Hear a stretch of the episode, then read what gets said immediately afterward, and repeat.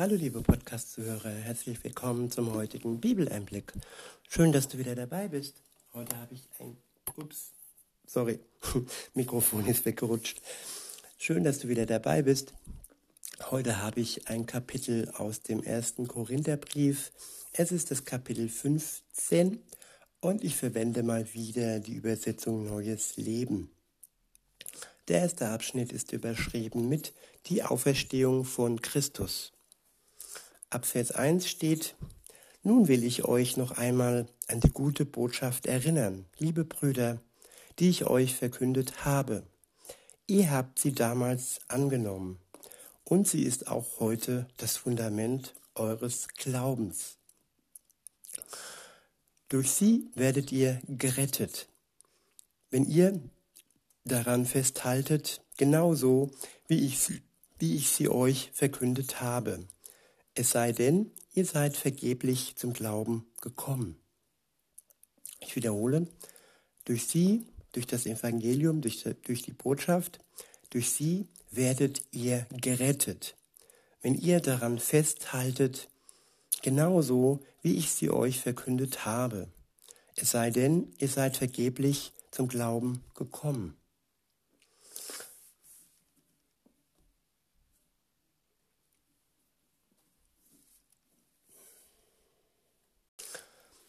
Ja, dieser Abschnitt vergeblich zum Glauben gekommen, der könnte dem einen oder anderen vielleicht aufstoßen. Vergeblich heißt hier, ja, wenn man zum Glauben kommt, die Gnade Gottes annimmt und sie dann wieder verwirft. Sorry. Und sie dann wieder verwirft. Sie dann wieder ablehnt und das Geschenk sozusagen, das man bekommen hat, ja, ich drück's mal krass aus, in die Mülltonne wirft. Und nur dann ist man vergeblich zum Glauben gekommen. Weiter heißt es ab Vers 3, ich habe euch das weitergegeben, was am wichtigsten ist und was auch mir selbst überliefert wurde, dass Christus für unsere Sünden starb, genauso wie es in der Schrift steht. Ja, das ist der Schlüssel fürs das ist der Schlüssel zum Paradies, dass Christus für unsere Sünden starb. Und weil er für unsere Sünden starb, haben wir den Eintritt, haben wir ja den Freispruch inne. Denn wir selbst können das nicht wieder gut machen, was wir vor Gott ja vermiest haben. Unsere Schuld ist nicht wieder gut zu machen, nicht durch gute Werke, nicht durch Geld, nicht durch sonstige Opfer. Es ist nur möglich gewesen, dass äh, ein Mensch, Jesus und zusammen auch ja Gottes Sohn sündlos für uns starb. Keiner von uns ist ohne Sünde und so können wir weder für uns noch für andere ja diese Sünde wieder gut machen. Ich wiederhole nochmal Vers 3 und fahre dann fort. Ich habe euch das weitergegeben, was am wichtigsten ist und was auch mir selbst überliefert wurde, dass Christus für unsere Sünden starb. Genauso, genau wie es in der Schrift steht. Er wurde begraben und ist am dritten Tage von den Toten auferstanden, wie es in der Schrift steht. Ja, und das ist das Wichtigste. Wenn Jesus nur für unsere Schuld gestorben wäre und noch im Grab äh, wäre, ja, dann, dann wäre der Tod nicht besiegt. Er hat ihn nur besiegt, indem er auferstanden ist. Und wenn wir an ihn glauben, daran glauben, dass er für uns gestorben ist, dann haben wir dadurch auch die Kraft durch den Geist Gottes inne, dass ja der Tod keine Macht mehr über uns hat und dass wir genauso auch auferstehen werden, wie Jesus Christus auferstanden ist. Weiter heißt es, er wurde von Petrus, er wurde von Petrus gesehen und dann von den zwölf Aposteln. Danach sahen ihn mehr als 500 seiner Anhänger auf einmal, von denen die meisten noch leben, nur einige sind inzwischen gestorben. Ja, es ist bezeugt, bezeugt, dass Jesus Christus auferstanden ist. Es ist kein Gerücht, es ist kein, ja, ja, nichts, was nicht bestätigt wäre. Es ist tatsächlich passiert und Jesus Christus ist tatsächlich auferstanden. Halleluja. Weiter heißt es ab Vers 7, dann wurde er von Jakobus gesehen und später von allen Aposteln. Als letzter von allen habe auch ich ihn gesehen, so als wäre ich zur falschen Zeit geboren worden. Denn ich bin der geringste der Apostel und eigentlich nicht wert, Apostel genannt zu werden, weil ich die Gemeinde Gottes verfolgt habe. Ja, von einem Volk, von einem Feind der Gemeinde Gottes, ähm, ja, bis hin zum Apostel, bis hin zum Evangelisten. Das wurde aus Paulus gemacht. Gott hat ihm vergeben, so wie er jedem Menschen vergeben kann, der das möchte. Weiter heißt es in Vers 10, doch was immer ich jetzt bin, das bin ich durch die Gnade Gottes. Und seine Gnade blieb in mir nicht ohne Wirkung. Denn ich habe härter gearbeitet als alle anderen Apostel. Doch nicht ich habe gearbeitet, sondern Gott, der durch seine Gnade durch mich wirkte.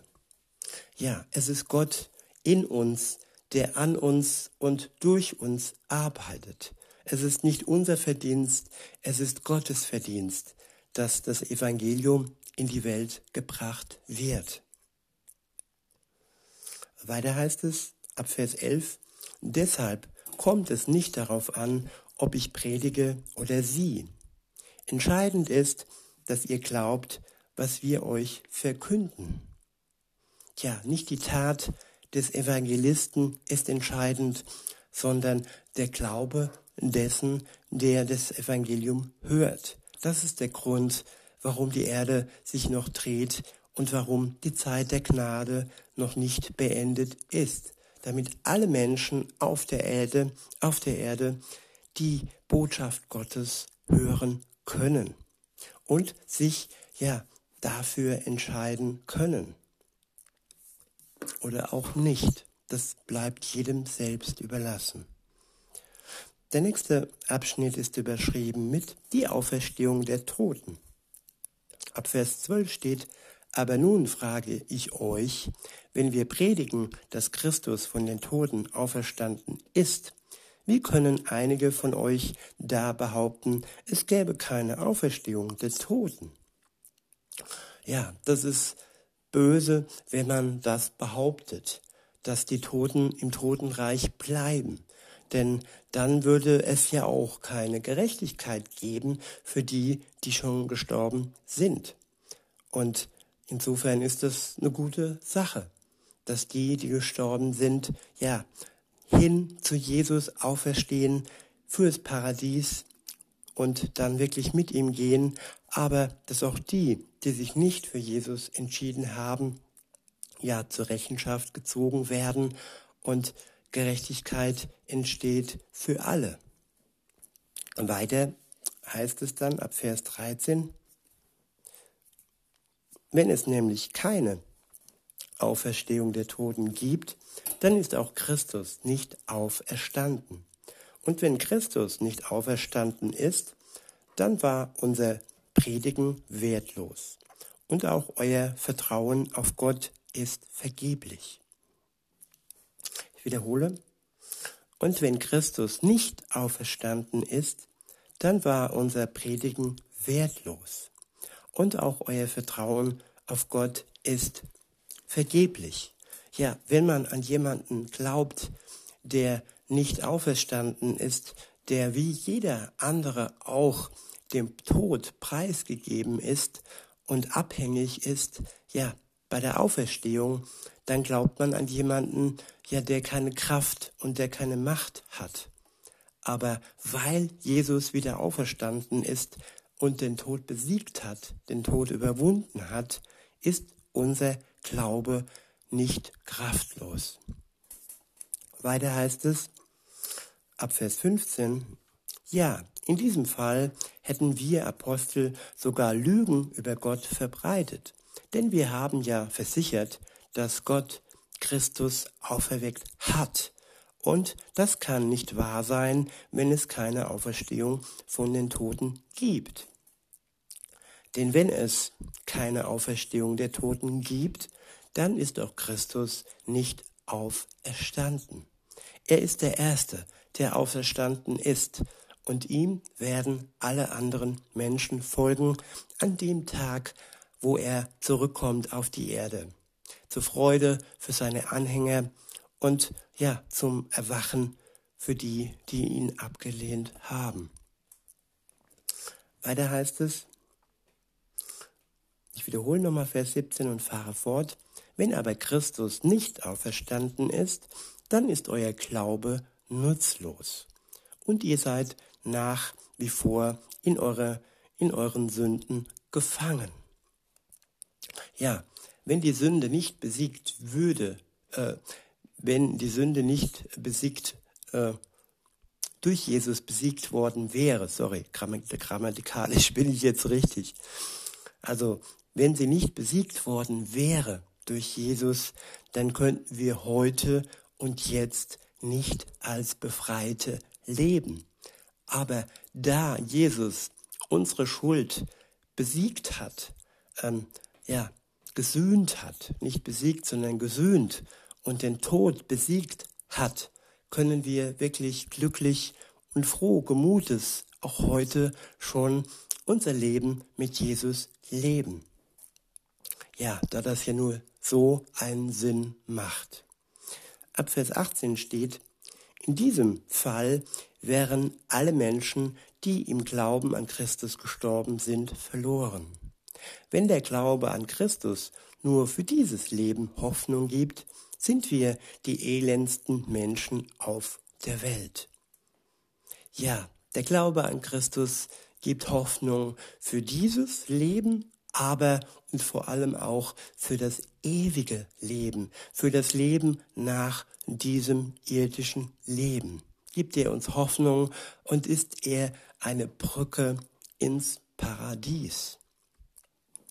Weiter heißt es ab Vers 20, nun ist aber Christus als erster von den Toten auferstanden.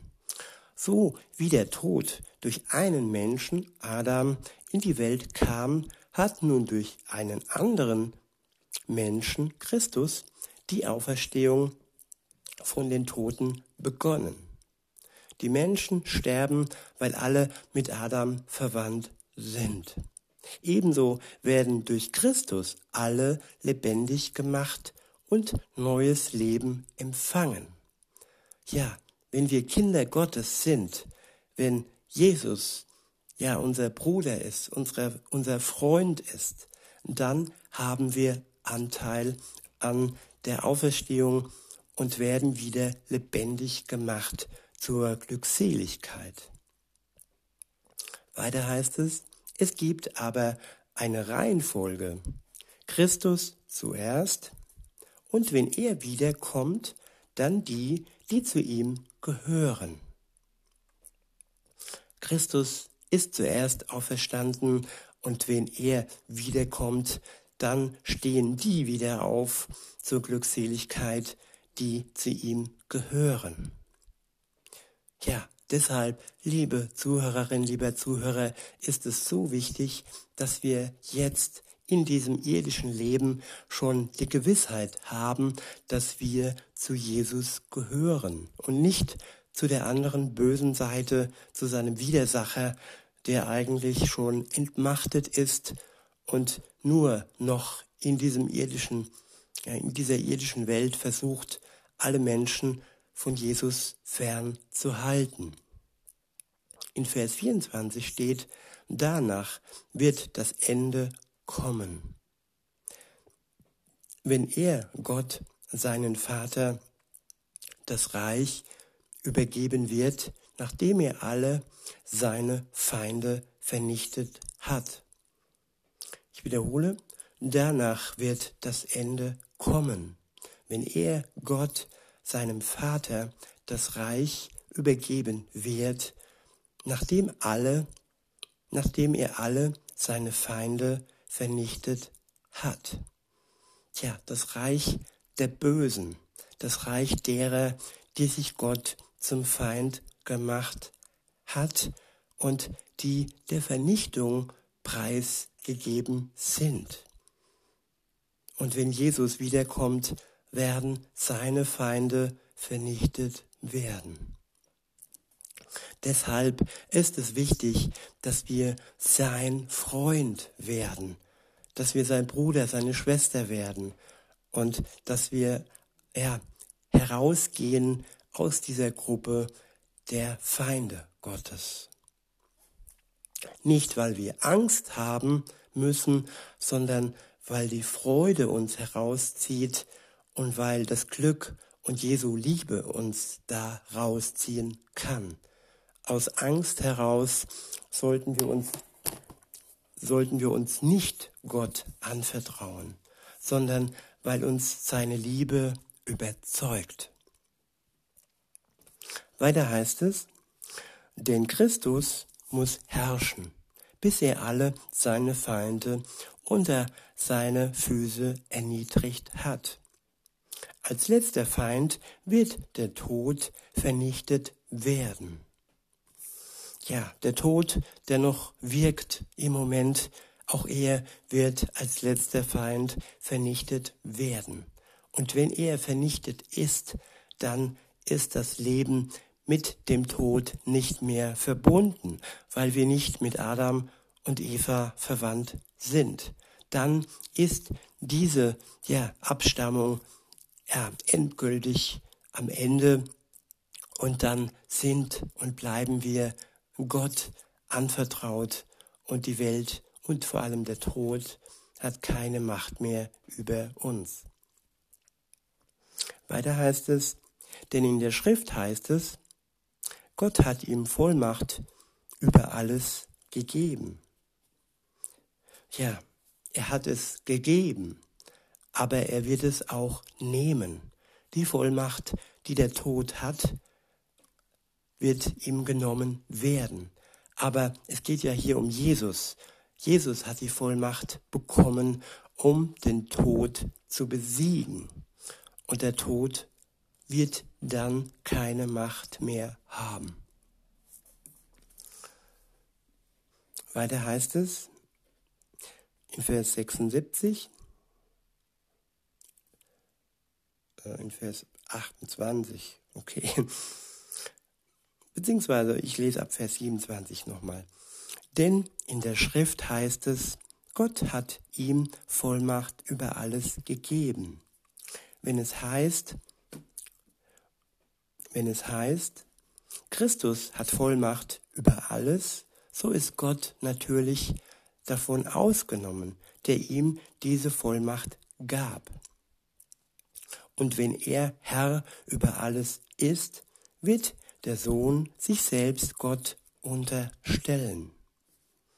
Und Gott, der seinem Sohn alles unterworfen hat, wird über alles und in allem der Höchste sein. Wenn die Toten nicht auferstehen werden, weshalb lassen manche Leute sich dann für andere taufen, die gestorben sind? Warum sollen sie das tun? Und warum setzen wir uns dann ständig der Gefahr aus? Ich versichere euch, liebe Freunde, dass ich täglich dem Tod ins Auge sehe. Das ist so gewiss wie mein Stolz auf das, was der Herr Jesus Christus in euch getan hat. Und was für einen Sinn hätte es, in Ephesus gegen wilde Tiere zu kämpfen, wenn es keine Auferstehung von den Toten gäbe? Wenn es keine Auferstehung gibt, dann lasst uns fest, Feste feiern und uns betrinken, denn morgen sterben wir. Lasst euch von Leuten, die so etwas sagen, nicht verführen, denn schlechter Umgang verdirbt gute Sitten. kommt zur Vernunft und hört auf zu sündigen. Denn zu eurer Schande muss ich sagen, dass einige von euch Gott überhaupt nicht kennen. Ja, es gibt Menschen, die sind Mitglied einer Kirche, einer Gemeinde und kennen Gott trotzdem nicht. Das ist eine große Schande, dass sie selbst sich vielleicht betrügen, aber auch andere betrügen und einfach nur vorgeben, dass sie Gott kennen, obwohl das nicht so ist. Der nächste Abschnitt ist überschrieben mit der neue Körper bei der Auferstehung. Ab Vers 35 heißt es, vielleicht fragt jetzt einer, wie werden die Toten denn auferstehen? Was für einen Körper werden sie haben? Welch eine unsinnige Frage. Wenn ihr ein, wenn ihr ein Samenkorn in die Erde legt, wächst es nicht zu einer Pflanze heran, bevor es nicht gestorben ist. Ja, wir sind sozusagen ein Samenkorn.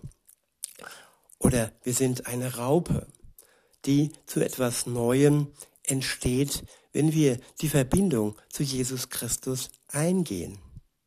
Wenn wir das, wenn wir das nicht tun, dann wird das Samenkorn nicht zu etwas Neuem entstehen, sondern es wird im Feuer verbrennen. Weiter heißt es, was ihr in die Erde legt, ist nicht die Pflanze, die wachsen wird, sondern ein bloßes Weizenkorn oder was ihr sonst pflanzen wollt. Dann gibt Gott ihm einen neuen Leib, wie es ihm gefällt. Aus, dem, aus jedem Samen wächst eine andere Pflanze. Ist das nicht wunderbar, dieses Wunder des Korns, das zu einer neuen Pflanze heranwächst? Aus dem Korn entsteht eine Pflanze. Aus der, aus der Raupe entsteht ein Schmetterling. In Vers 39 heißt es, und so wie es verschiedene Samen und Pflanzen gibt, so gibt es auch Unterschiede zwischen den Körpern von Menschen, Tieren, Vögeln oder Fischen. Es gibt himmlische Körper und irdische. Aber die Herrlichkeit der himmlischen ist eine andere als die der irdischen. Die Sonne hat einen anderen Glanz als der Mond und die Sterne, denn jeder Stern unterscheidet sich in Schönheit und Heiligkeit von den anderen. Genauso verhält es sich mit der Auferstehung der Toten. Unser irdischer Körper, unsere irdischen Körper sterben und verwesen. Doch bei der Auferstehung werden sie unvergänglich sein und nicht mehr sterben. Tja, wir sind wie ein Samenkorn, das in die Erde fällt und bei der Auferstehung zu einer unsterblichen Pflanze, ja, zu einem unsterblichen Schmetterling hervorgehen. Weiter heißt es in Vers 43, jetzt sind unsere Körper nicht perfekt. Aber wenn sie auferstehen werden, werden sie voller Herrlichkeit sein. Ja, wenn man sich so das Korn ansieht, wie schlicht es ist, und wenn man sich das ansieht, was daraus entsteht, dann sind das Welten. Das eine schlicht und das andere vollkommen herrlich und wunderschön.